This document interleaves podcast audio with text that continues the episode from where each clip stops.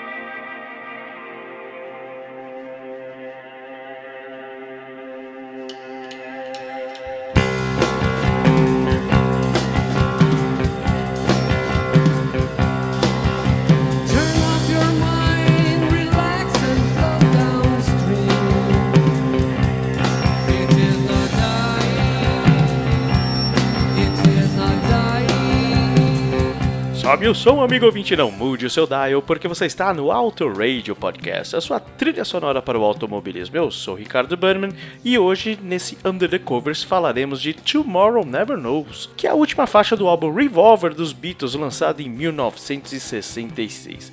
Mas foi a primeira a ser gravada e foi uma das experimentações com sons estranhos à banda naquela época. Uma abordagem bem mais psicodélica que marca uma nova fase da banda que deixava cada vez mais o Ye Ye Ye para trás para dar espaços a influências indianas, estados mentais e espirituais e coisas assim. Nesse background a gente ouve a versão do Violeta de Outono, uma banda brasileira nascida no meio dos anos 80 e que tem como sonoridade o pós-punk e o rock progressivo e está até hoje nativa.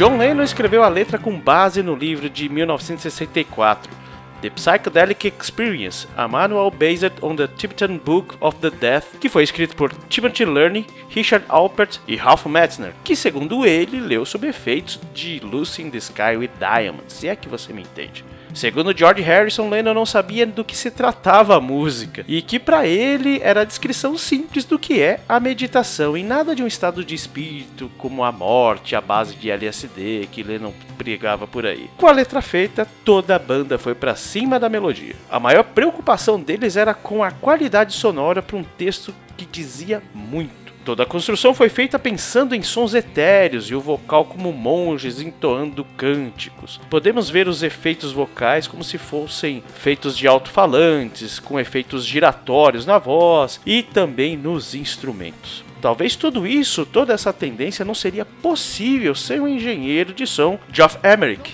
Geoff fez um trabalho brilhante sem dúvida, e quando perguntaram em quais trabalhos ele já havia aplicado essa técnica, ele respondeu: Não apliquei em nenhum lugar, nunca fiz isso. Quando John ouviu o som da própria voz gravado com esse som, ele apenas riu. Considerei isso como uma aceitação. Depois mudamos gradualmente o som da bateria do Ringo e eu tinha todos esses sons diferentes de bateria na cabeça. Depois de gravarem, McCartney estava ansioso para avaliar a reação dos seus contemporâneos de banda. Ele apresentou, por exemplo, ao Bob Dylan, que disse: Ah, eu entendi. Você não quer mais ser um carinha fofo, né? De acordo com Marianne Faithfull, que também estava presente junto com Dylan, ele simplesmente levantou depois disso e saiu da sala debochando do som. Já quando o Paul tocou a música para os Rolling Stones e para o The Who, eles ficaram apreciando intrigados como quem pensa que aquilo era uma, realmente uma nova vertente do rock. Enquanto a cantora Cilla Black apenas sorriu. A música é considerada a pedra fundamental para o som psicodélico que viria mais à frente. Mas a música em si sofreu duras críticas e também críticas espantosas do lado positivo e do lado negativo também. Claramente, era um som que estava um pouco à frente do seu tempo e por isso mesmo criou um novo estilo para aquela e para as gerações futuras.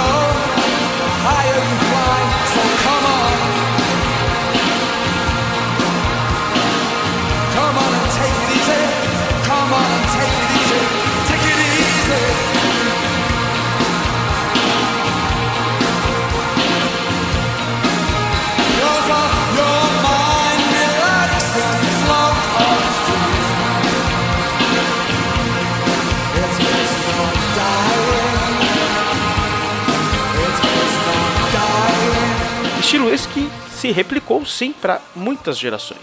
Como por exemplo essa versão ao fundo pelo The Chameleons, extraída do álbum Strange Times de 1986, ou seja, 20 anos depois.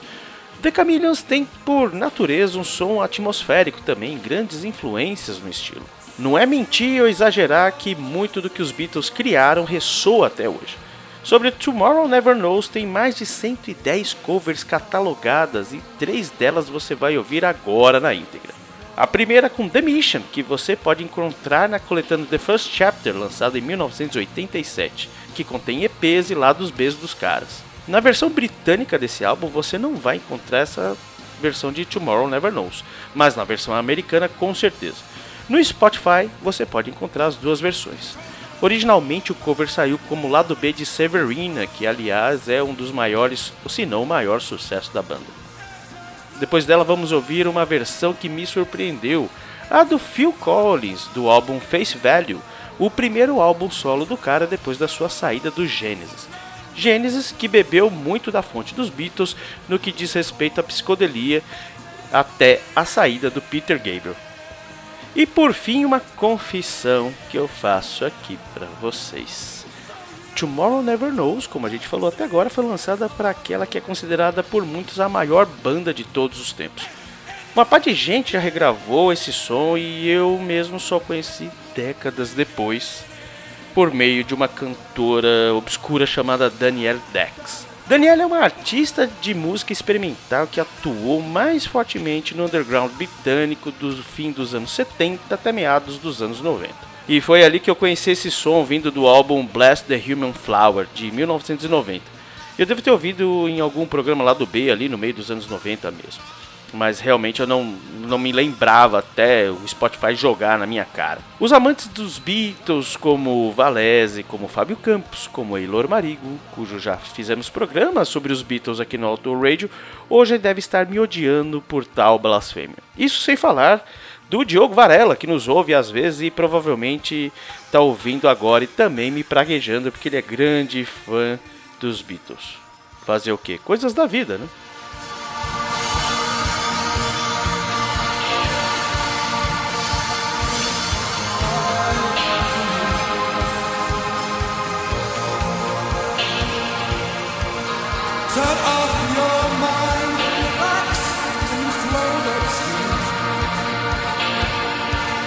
That's all you want, that's all you want. Switch off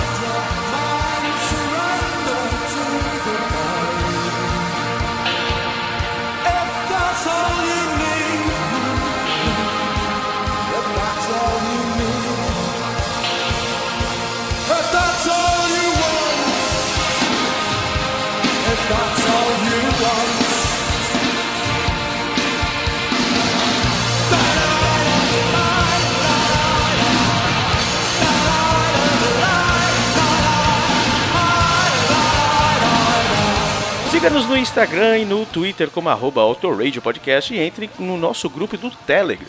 O link está na descrição desse podcast. Um beijo queijo no seu coração e bora ouvir Tomorrow Never Knows com os trevosos do The Mission, com o clássico Phil Collins e a doida da Danielle Dex. Que pra falar a verdade eu acho que é a melhor versão, pra não falar que é melhor que a original, hein? Sacanagem. Sobe o som, flashback som.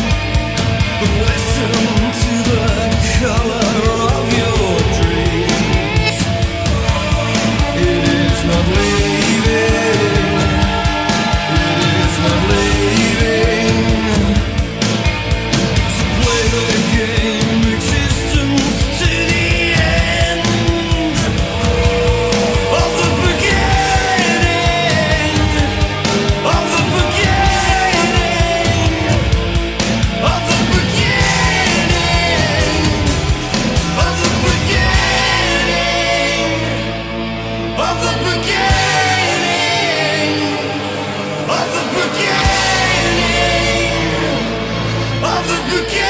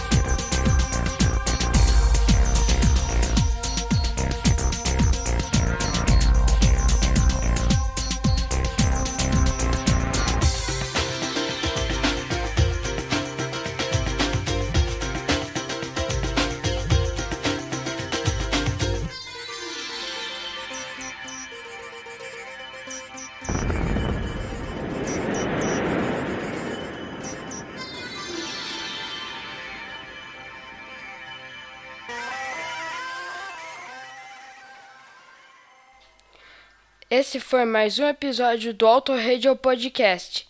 Tchau!